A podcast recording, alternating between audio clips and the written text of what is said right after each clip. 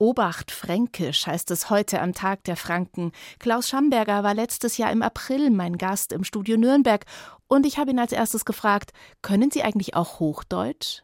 Gebrochen, ja. Also ich kann mich erinnern, ich bin in Hamburg verstanden worden, also nicht auf der Bühne oder irgend sowas, sondern halt, was weiß ich, habe ich nach irgendwas gefragt und ich habe irgendwas bestellt und der Wirt hat mich beim dritten Mal hat er mich verstanden. Also das muss dann so eine Art Hochdeutsch gewesen sein. 1 zu 1, der Talk auf Bayern 2. Anja Scheifinger im Gespräch mit Klaus Schamberger, Nürnberger Journalist und Original. der hier zu Besuch ist, an seiner alten Wirkstätte im BR-Studio Nürnberg. Wie ist es eigentlich, mal wieder hier zu sein? Schön. Also wir sind ja in dem Studio, in dem ich früher gelegentlich war, sind fast ein bisschen so Heimatgefühle, die mich beschlichen haben. Also ich fühle mich wohl. Sie haben Ihren 80. Geburtstag gefeiert. Wie haben Sie den denn gefeiert? Im ganz kleinen Kreis, daheim mit meiner Familie. Aber das sind immerhin auch schon fast 20. Und viel feiern habe ich nicht können, weil es ist vorab ein bisschen berichtet worden, dass ich 80 war. Und der erste Telefonanruf, der war so Viertel acht und der letzte dann nachts, also für mich nachts halb elf. Und zwischendrin habe ich schon mal ein wenig hm, Pausen gehabt, halbe Tassen Kaffee, halbe Zigaretten, geschwind Grüß Gott sagen, wenn wieder jemand gekommen ist. Aber das ist jetzt keine Beschwerde, wenn sich jemand die Mühe macht, entweder Karten zu schreiben oder anzurufen und mir Gesundheit in erster Linie zu wünschen. Das ist ja doch eine Wertschätzung und da darf man nicht meckern drüber. Haben Sie denn die Zahl 80 schon verdaut? Ich glaube, eher verdrängt. Also es ist schon eine komische Zahl, muss ich schon sagen. Blöderweise mit 79, das ist, wenn ein Siemer von dran ist, ist das ganz normal. Aber also ich denke dann schon, naja, wird zu jeder in meinem Alter oder vielleicht noch früher denken, wie lange hast du noch, wie lange bist du noch auf dieser seltsamen Welt, auf der man dann letztlich doch ganz gern ist. Aber vielleicht dauert es noch zwei, drei Wochen und dann, dann darf ich mal Kirche reden, dann gehen wir das am Arsch vorbei. wir haben Sie vorgestellt als fränkisches Original. Weißer Bart, weißer Schnauzer. Werden Sie auf der Straße erkannt? Ja, in Nürnberg, wenn ich durch die Altstadt gehe, werde ich oft angesprochen und äh, auch das ist mir alles andere als unangenehm. Es sind auch meistens Menschen, die mir nichts Böses wollen, sondern die mir halt erzählen, dass sie die und die Geschichte gelesen haben und dass ihnen die gut gefallen hat oder die mich fragen, warum es unsere alte Abendzeitung, das Achterblatt, warum es das nicht mehr gibt und äh, Für das warum Sie auch ich geschrieben beim, haben früher. Warum ich, muss ich auch erwähnen, warum ich beim Bayerischen Rundfunk am Freitagmittag nicht mehr mein Geschmarri erzähle und solche Sachen. Und das finde ich einfach schön und auch das ist eine Art von Wertschätzung. Für sie muss man einfach dankbar sein. Man muss bloß Obacht geben beim dankbar sein, dass man nicht auf einmal anfängt abzuheben oder zu meinen, man ist jetzt wer. So ist es nicht, aber es ist angenehm. Aber ich habe eh das Gefühl, der Gefahr unterlaufen Sie gar nicht. Ich finde, eines Ihrer Markenzeichen ist neben dem Humor auch eine Bescheidenheit, die Sie auszeichnet kann ich selber nicht beurteilen. Haben Sie denn ein Vorbild, was den Humor betrifft? Gibt es einen Humoristen oder einen Komiker? Ich weiß nicht so genau, in welcher Branche ich eigentlich arbeite, aber Vorbilder habe ich viele gehabt. Da gehört zum Beispiel, da war ich nur ein Kind, da hat der Erich Kästner dazu gehört und der gehört immer noch dazu. Da gehört der Kurt Tucholsky dazu und der lebt leider auch schon nicht mehr, aber den habe ich richtig verehrt. Das war der Dieter Hildebrand der Gerhard Polt. Ah ja, einen wichtigen habe ich vergessen, der lebt auch nicht mehr, der Sigi Sommer aus Münchner, ein wirkliches Original. Dem seine Geschichten habe ich unheimlich gern gelesen. Da bin ich in Nürnberg, da hat in der Pfannenschmiedzgasse hat das Café Abel noch gegeben. Warum ich so eine Affinität zum Wiener Kaffeehaus habe, weiß ich auch nicht genau.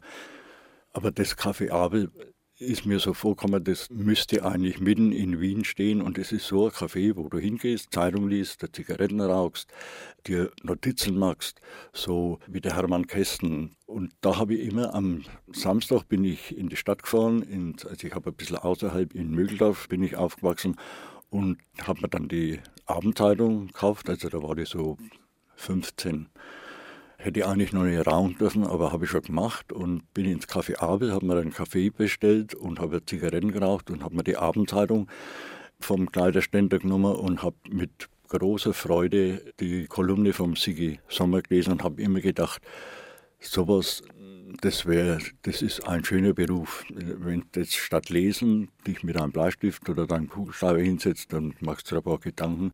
Das ist ja dann letzten Endes auch Ihr Beruf geworden. Sie haben für die Abendzeitung geschrieben.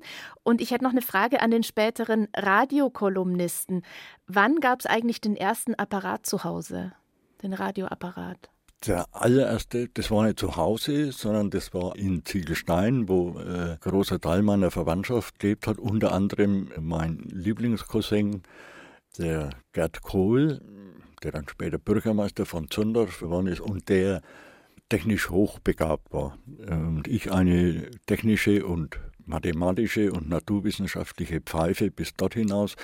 Und der Gerd hat mit mir in dem Halbkeller, das war früher der Stall, da waren so Spulen und Dreht und, und er hat einen Lötkolben gehabt und ja, und, und, so nach zwei, drei Wochen war ein seltsames Gerät fertig und dann hat er mir so einen kleinen Kopfhörer hat er gesagt, also obacht, ich drehe jetzt da und dann hat er wo gedreht und er hat gesagt, hörst was, habe ich nichts gehört und dann hörst und, und irgendwann auf einmal haben wir Musik gehört und in dem Moment, wo ich Musik gehört habe, wollte ich gerade sagen, Gerd, jetzt, jetzt, jetzt höre ich was.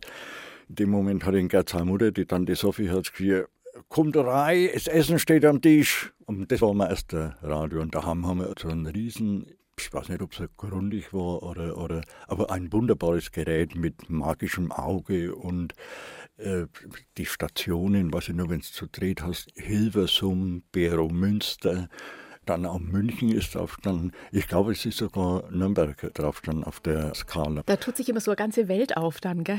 Ja, ja wie Sie sagen, da machst du äh, Weltreise am Radio. Und ich habe immer noch so, später in der Abendzeitung, wie ich in der Sportredaktion war, da hat zum Inventar, hat auch, das ist ja grundig, der ist fast ein Meter, einen Meter lang, ein Riesenkasten. Und den habe ich mir, wie die AZ leider zugemacht hat, habe ich mir den heimlich mit heimgenommen und wäre sowieso alles auf den Schutt geschmissen worden dann. Den habe ich in so einem Spezialgeschäft in der Südstadt reparieren lassen, hat einen Haufen Geld gekostet, ich glaube 300 Euro. Aber das war es mir wert, weil der geht immer noch und das magische Auge geht und, und ja, ich weiß nicht, sagt man, also wir sagen der Radio. Und Hochdeutsch glaube ich das Radio. Ne? Also wir sagen zumindest nicht die Radio. Na, die auf kann, ja, wenn es mehr sind, dann die, die Radios. Radio, ne? Der Journalist und Humorist Klaus Schamberger in 1 zu 1 der Talk auf Bayern 2, wobei ich mich gerade frage, ist Humorist eigentlich so das richtige Wort? Wie würden Sie sich denn bezeichnen? Also als Humorist habe ich mich noch nie bezeichnet, aber da weiß ich nicht so recht, was das ist. Das, was ich früher ziemlich regelmäßig und auch ziemlich oft auf Kleinkunstbühnen gemacht habe, dann habe ich gesagt, ich bin der Pausenkasper von der Musik. Also zumindest sind Sie aus Nürnberg sprachlich nicht wegzudenken, ob als Pausenkasper, als Journalist, als Glossenschreiber. Aber die ersten Jahre Ihres Lebens, die haben Sie ja doch eigentlich nicht in Nürnberg verbracht, 1942 geboren. Und Sie waren erst mal ein bisschen draußen in Leutershausen. Erinnern Sie sich da noch dran? Also an Leutershausen habe ich eigene Erinnerungen habe ich nicht, die setzen erst ein. Da waren wir in Sulzbach-Rosenberg. Da habe ich noch eine eigene Erinnerung, dass meine Mutter mit mir auf einer Wiesen und meine Mutter wollte Feldsalat pflügen, der dort scheint wild gewachsen ist. Und ich sehe immer noch so, wir sind vielleicht 100 Meter weg von einer Straße gewesen mit einer Baumallee und plötzlich ein furchtbares Geräusch am Himmel, so Pfeifen und total schrill. Und es war äh, Tiefflieger, wie meine Mutter den gehört hat, hat sie mich hingeschmissen, hat sie auf mich draufgeschmissen. Und ich meine mich zu erinnern, dass der aus seiner Bordkanone auch geschossen hat, aber nicht auf uns, ganz sicher nicht, sondern ich habe der Baumallee entlang gesehen, wie Erde aufspritzt von den Einschüssen und das. Und noch eine Erinnerung, dass in der Wohnung in Sulzbach-Rosenberg dann ein Mann in einer seltsamen Kleidung aufgetaucht ist. Also das war eine Uniform. Und der Mann hat mir einen Spielzeugflieger mitgebracht aus Holz. Und dieser mir nicht ganz geheure Mann, das war mein Vater. Und es war schon im Sommer 1946. Das heißt, da waren Sie vier Jahre alt und kannten eigentlich Ihren Vater noch gar nicht? Nein, habe ich nicht gekannt. Nein. Und da ist er mir über den Weg gelaufen. Irgendwann ging es dann zurück nach Nürnberg. Ich kann mir vorstellen, der Spielplatz war dann eigentlich das Trümmerfeld, oder? Ja, das war unser Viertel um einen Stock rum und der Spielplatz war die Straße. Gleich neben unserem Haus waren zwei Bombentrichter, so in einem kleinen Wald. Das war ein bevorzugter Spielplatz. Und dann hat es Straßweide zwei Ruinen gegeben. Einen besseren Spielplatz kannst du dir nicht vorstellen. Da rumgehen im Keller ist unheimlich. Dann traust du dir mal ein Stück nahe, am anderen Tag traust du ein paar Meter weiter. Also, warum das Ruinen gewesen sind und warum da Bombentrichter sind, hat uns hat uns ja überhaupt nicht interessiert. Eine Ihrer Lieblingsbeschäftigungen war das Fußballspielen. Woher gab es denn einen Ball in der Zeit? Ich weiß auch nicht, wie wir zum Fußball äh, gekommen sind. Ich kann mich erinnern, haben wir ein Knäuel gehabt aus Fetzen, irgendwie zusammenbunden und einigermaßen rund oder, oder wie ein Gackerle. Da hat man einigermaßen mit Fußball spielen können und dann hat es den schönen Brauch gegeben, dass wir kurz vor Ostern am, am Palmson, Palmsonntag mit harten B, ne, wie Paula, da haben wir immer Ballensonntag gesagt. Ich kann mir es nicht erklären, aber es war der Ballensonntag und da haben wir oft meistens die Mädchen so einen bunten Gummiball gekriegt. Den haben wir dann geschaut, dass wir den kriegen. Dann haben wir mit dem gespielt. Und dann noch später war der Peter Schmidt, später Aufsichtsrat, Mitglied beim 1. FC Nürnberg. Und dem sein Onkel war Fußballnationalspieler. Er hat nicht nur ein Clubtrikot gehabt, Stutzen, Fußballschuh, sondern auch einen richtigen Fußball aus Leder. Innen drin hat der Fußball, jetzt sind sie ja ganz anders konstruiert, da hat der Fußball eine Blasen gehabt. Da hat man Seele gesagt, sinnigerweise, finde ich sehr schön, dass der Fußball damals eine Seele gehabt hat. Die Seele hat einen Schnärpsel gehabt und der hat dann manchmal rausgeschaut und wenn man geköpft hat und man ist an den ziemlich harten Schnärpsel hingekommen, da hat man Kopfweh gekriegt davor. Oder wenn es geregnet hat, dann hat sich der vollgesaugt mit Wasser, dieser Lederfußball, das hat auch weh getan beim Köpfen. Sie sind Zeit Ihres Lebens großer Club-Fan, wobei Sie das Wort ja nicht mögen. Was soll man sonst sagen, Anhänger? Glubberer. Glubberer? Ja. Ich dachte immer, Glubberer sind die, die auch da spielen. Na, also, also ich mache das Wort Fan deswegen nicht, weil hm, das stammt aus dem lateinischen Wort Fanum, Heiligtum, und das geht mir dann schon ein bisschen zu weit und es hat auch mit dem Wort Fanatiker zu tun. Und vom Fanatiker ist nicht so weit entfernt zum Beispiel die Gewaltbereitschaft und darum mache ich das, das Wort nicht. Also Glubberer. Haben Sie auch ein Club Bettwäsche gehabt? Gab es einfach noch nicht in der Nein, Zeit. Hat, um ich meine aber, Sie hatten doch eine, weil Ihre Mutter Ihnen doch eine gemacht hat, oder? Ja, das war eine ehemalige Bettwäsche. Das hat meine Mutter aufgetrennt gehabt und hat, wie mir mal wieder an einem Samstag oder Club auch manchmal am Sonntag gespielt, von Mögeldorf nach Zabo war es zu Fuß vielleicht eine Viertelstunde ins alte Zabo. Dann hat mir mit einem roten Wollfaden in das alte Kopfkissen erster FCN neigesteckt. Und dann habe ich ein Haselnussstecken hingemacht und so sind wir dann Haselnussstecken über der Schulter, sind wir dann von Mögeldorf nach Zabo gelaufen. Und hatten eine Clubfahne. Und hatten, ja, die habe ich aber, ich habe es nicht lang gehabt, aber ich sehe die wirklich noch vor mir. Die, meine Mutter hat so große Stiche gemacht, man hat es nicht genau lesen können, aber das war mir wurscht, ich habe eine Clubfahne gehabt. Ein kleiner Einschub, Mögeldorf ist ein Stadtteil von Nürnberg, genauso wie Zabo, wo damals noch das Clubstadion stand. Großes, großes Vorbild, der legendäre Clubspieler und auch Nationalspieler Max Morlock, weshalb Sie Ihre Autobiografie genannt haben, wie ich einmal nicht der Morlock geworden bin. Ab wann war Ihnen denn klar, trotz aller ähm, Fußballliebe, Fußballer wird wohl nicht der Beruf? Es hat ja damals eigentlich den Berufsfußball im heutigen Sinn überhaupt nicht gegeben. Die Clubfußballer haben alle Berufe gehabt, die meisten haben Toroloro-Stell gekriegt. Also das war nicht erstrebenswert. Erstrebenswert war für mich nur, ich habe richtig gut Fußball gespielt. Also ich, Ausnahmefall muss ich sagen, ich glaube, ich war schon einer der Besten in unserer Klasse damals. Viele andere Sachen habe ich, hab ich halt nicht gekannt. Später in der Schule, da habe ich überhaupt nichts gekannt. Aber Fußball, das war wie wenn ich da gehen gehabt hätte. Und, und was du kannst, das magst du auch gern. Spielen und, Sie eigentlich heute noch mit 80? Also mit 80 habe ich es jetzt noch nicht probiert, aber mit 79 habe ich noch bei uns im Garten mit unseren Enkelsöhnen, spielen wir schon noch. Heuer haben wir es haben noch nicht probiert, aber ich fürchte, äh, es wird nichts mehr gescheit. Ne? Unsere Zwillinge sind 15, also jeder ne, für sich 15. Und bis ich einen Schritt gemacht habe, sind die fünfmal um mich herumgerannt. Aber es, es macht mir schon noch Spaß. Also wenn ich einen Ball sehe, muss ich drauf hauen. Ich würde gerne noch mal auf den Krieg zu sprechen kommen. Das finde ich bei Ihnen in der Familie sehr interessant, weil es gab ja zwei, ich sage jetzt mal Pole, den Opa Gregor, der in Dachau inhaftiert war. Haben Sie das jemals von ihm erfahren? Von ihm selber nie. Der Das hat darüber das- geschwiegen? Ich weiß von meinem Vater, mit dem ich mich dann später oft unterhalten habe über die Verhaftung vom Großvater, den ich unheimlich gern gehabt habe und der ein, ein äußerst sanftmütiger äh, Mensch war, wie man so sagt, der keine Fliege was zu Leide tun kann. Das war außerhalb meiner Vorstellungskraft, dass man so jemand aus dem Rathaus, er war SPD-Stadtrat, aus dem Rathaus hinausprügelt, halb bewusstlos schlägt und dann nach Dachau ins Konzentrationslager verfrachtet.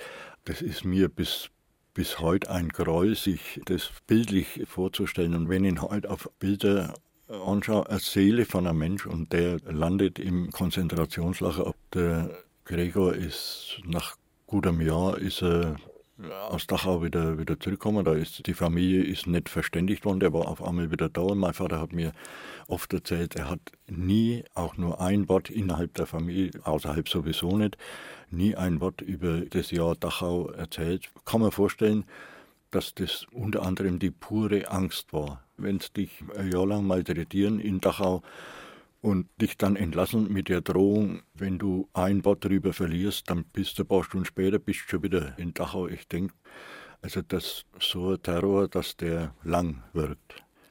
Der andere Großvater war bei der NSDAP. Mhm. Konnten die überhaupt je miteinander sprechen oder haben, sind die sich eher aus dem Weg gegangen? Also ich habe es nie erlebt, aber sie müssen miteinander gesprochen haben. Aber jetzt hat der Nazi-Großvater, ja, vielleicht tut mir ihm auch Unrecht, ich, ich weiß nicht, warum er zur NSDAP gegangen ist.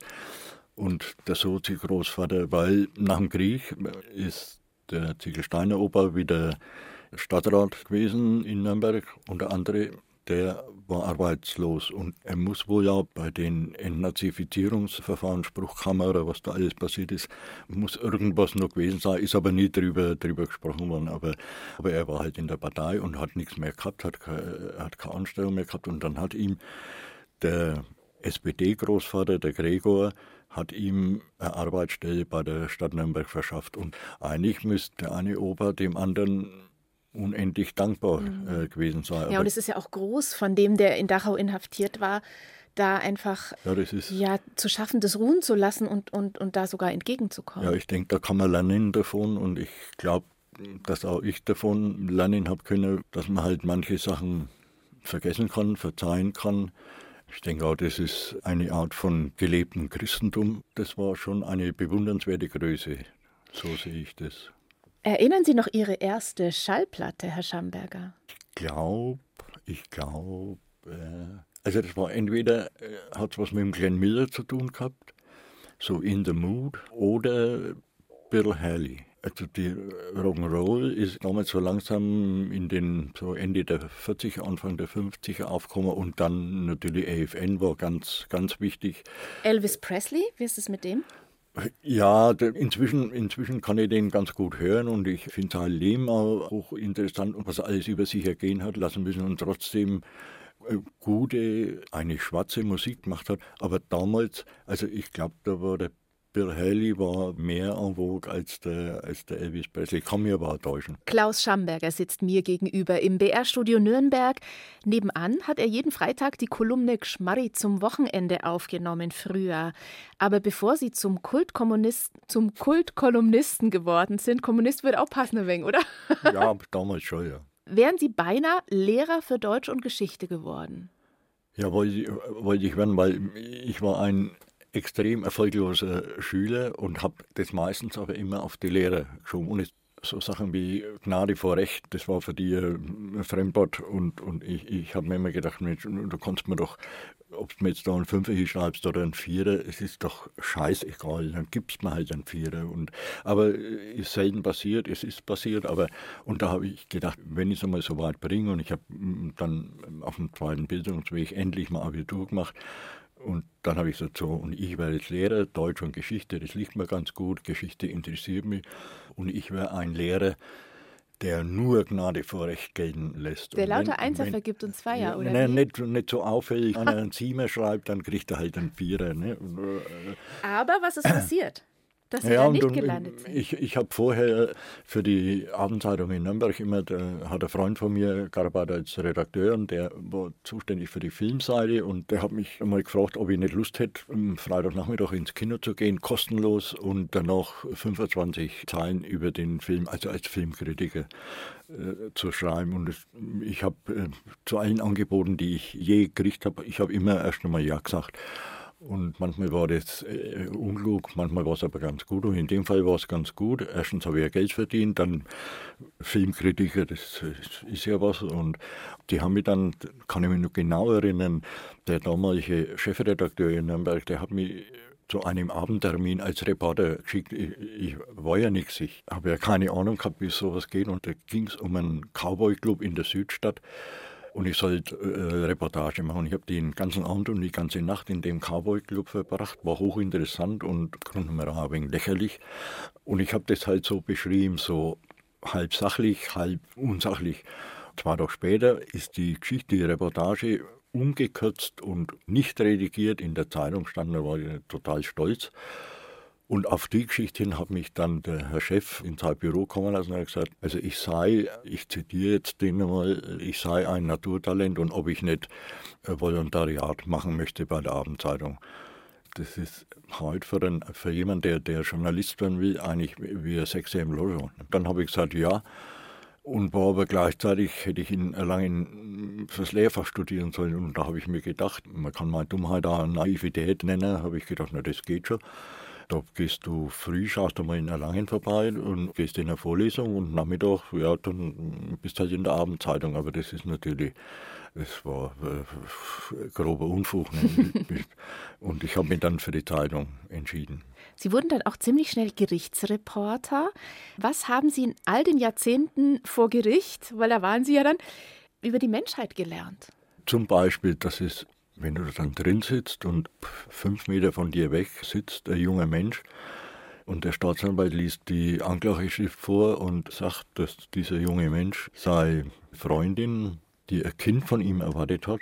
Der junge Mann war aber gleichzeitig noch verheiratet, dass der die Freundin, die schwangere Freundin, in ziemlich grausamer Weise umgebracht hat. Das sind für mich richtig unvorstellbare Ereignisse gewesen. Und ich habe zum Beispiel in, in dem Fall, das war noch ein Sohn von einem Nürnberger Polizisten und der Vater war hundertprozentig überzeugt, dass sein Sohn unschuldig ist. Und ich habe mich dann mit dem Vater nach jeder Sitzung länger unterhalten und habe dann auch Gelegenheit gehabt, mich mit dem Angeklagten zu unterhalten. Und du sprichst mit, ja, ist ein blöder Ausdruck, mit einem ganz normalen Menschen und hast immer so im, im Hinterkopf, ja, der hat seine Freundin erschlagen. Ne? Also, und das erlebst dann nicht nur einmal, sondern fünfmal oder sechsmal und dann musst du ja drüber schreiben, manchmal auch Stellung beziehen.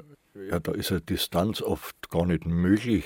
Ja, da habe ich nachts auch noch was davon gehabt. Mhm. Nicht selten. Das ist Ihnen dann auch nachgegangen ja, noch? Ja. Nach. Entweder du empfindest plötzlich Empathie mit einem Dreifachmörder und kannst dich nicht wehren dagegen, weil, weil also das sind unvorstellbare Sachen, sind, sind da oft auf mich zugekommen. Aber es war trotzdem, es war schon die Tätigkeit, die mich so ziemlich am meisten beschäftigt und da interessiert hat.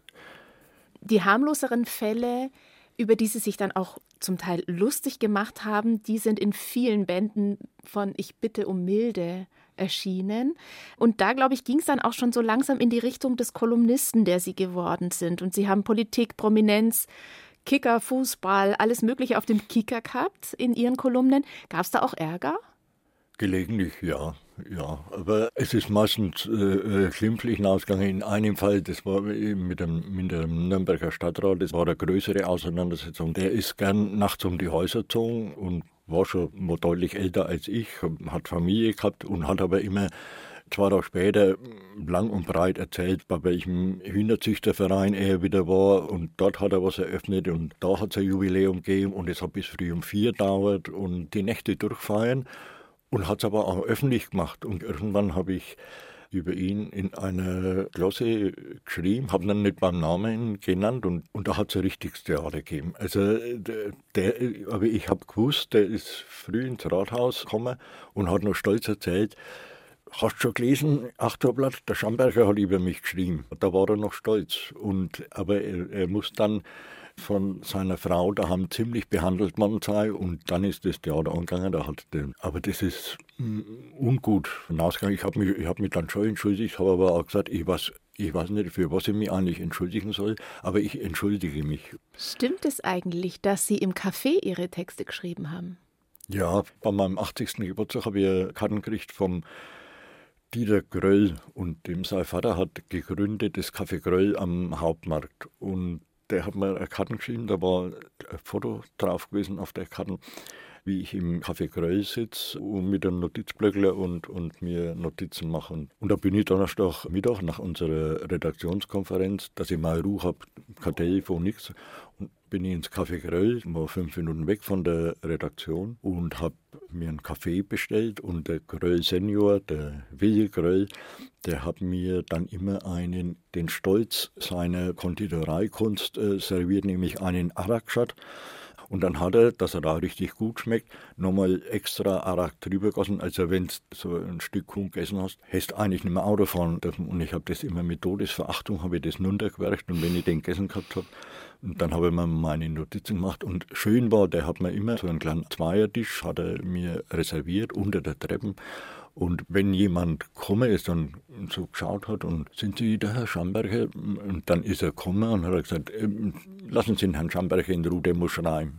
Und da habe ich richtig mal Ruhe gehabt. Dann erzählen Sie mir doch, Sie waren 35 Jahre lang, haben Sie Ihre Kolumne auf Bayern 1 gehabt, das Geschmarri zum Wochenende. Wie sind Sie denn zum Bayerischen Rundfunk gekommen? Da hat mich die damalige Sekretärin angerufen und äh, gesagt, dass sie beim Bayerischen Rundfunk ist und äh, in der und der Redaktion und äh, ob ich mir vorstellen könnte, einmal in der Woche eine Klasse für den BR zu machen. Habe ich auch gesagt, ja, ja. Was sich da dahinter verbirgt und verborgen hat, das habe ich natürlich nicht annähernd gewusst oder geahnt. Naja, und dann habe ich einmal was geschrieben, was nur mit der Hand auf, auf irgendwelche Zettel und bin dann erschienen, bin dann furchtbar erschrocken.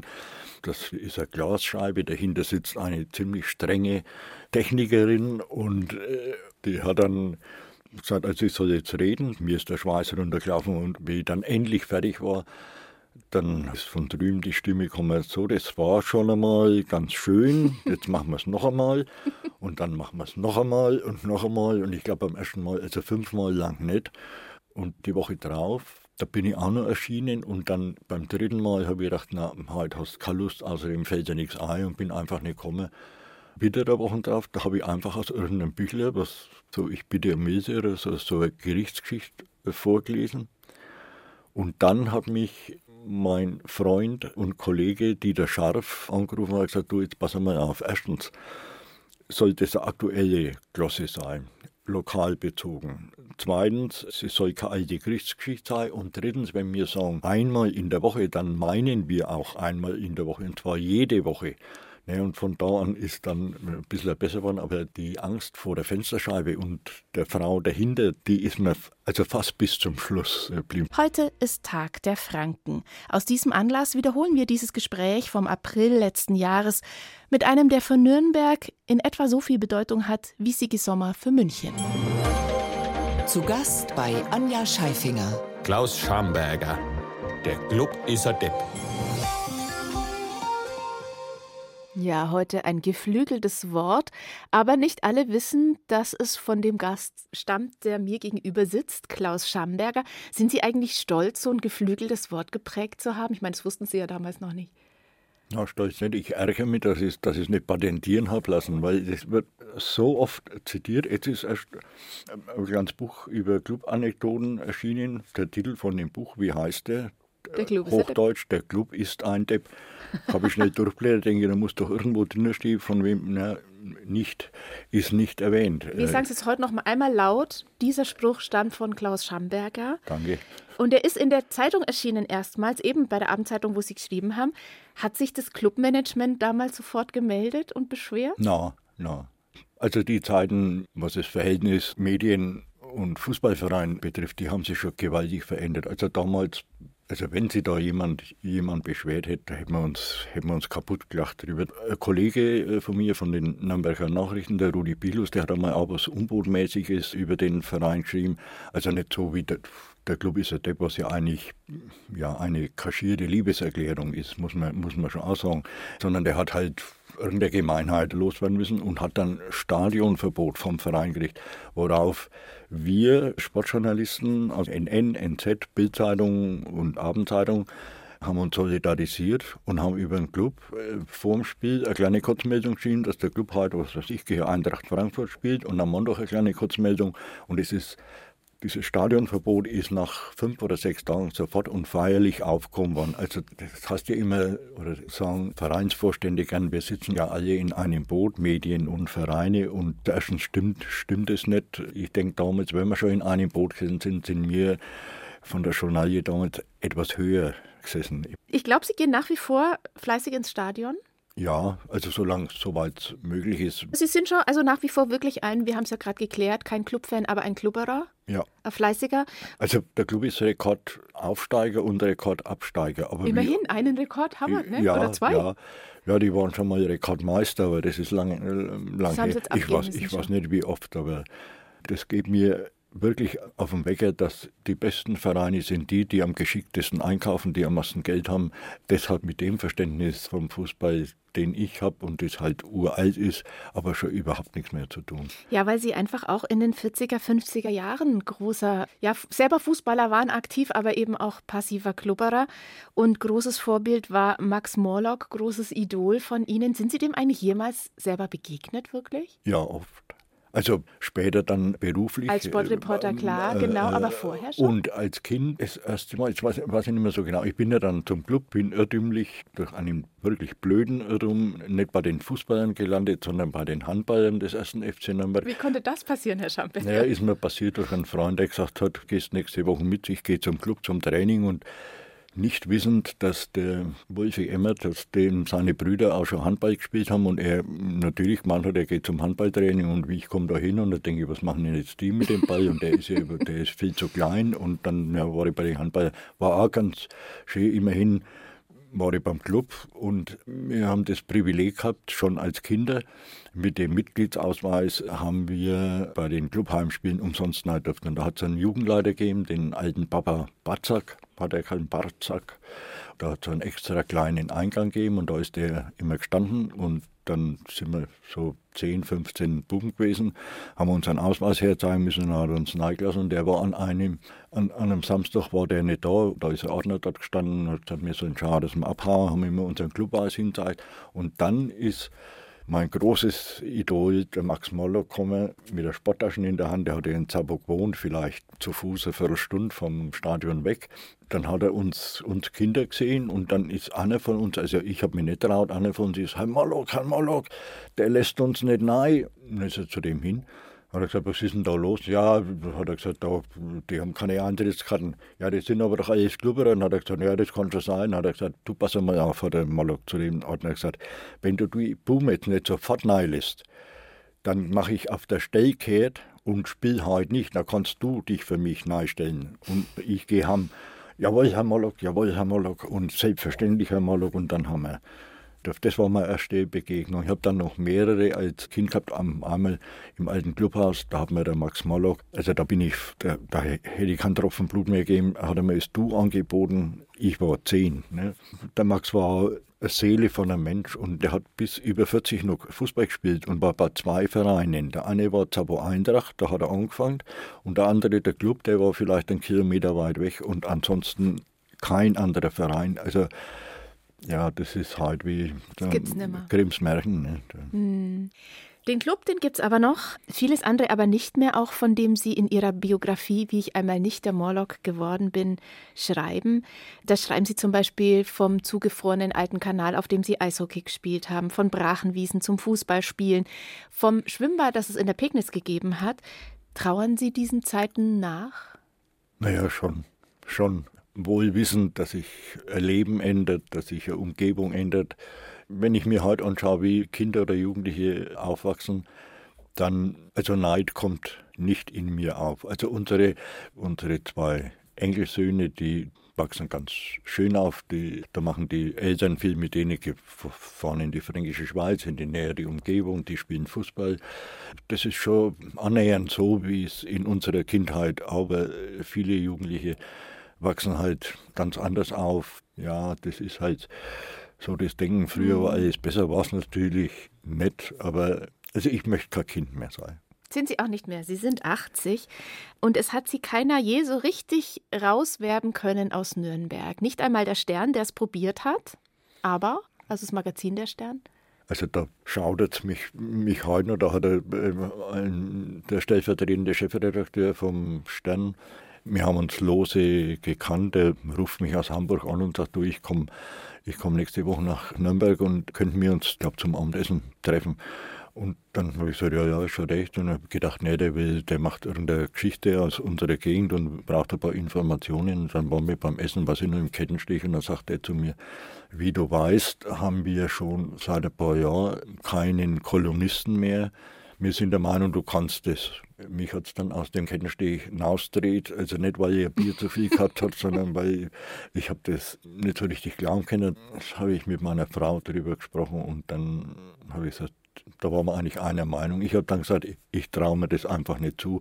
Der Stern hat ja damals noch Auflauf von nahezu 2 Millionen, 1,8 Millionen oder, oder, so gehabt. Also für ein Millionenpublikum zu schreiben, aus unserer kleinen Stadt, also gut, ist schon eine Großstadt, aber eine der kleinsten Großstädte, Gott sei Dank, für die große weite Welt zu schreiben, das ist mir ein paar Nummern zu groß, das halte ich nicht aus. Und hätte ich nach Hamburg müsst, wo wir also nicht alle verstehen, ne, beim Reden schon gleich gar nicht. Wir hatten es ja zum Anfang der Haben Stunde. wir schon gehabt und habe ich gesagt, ich bleibe lieber daheim.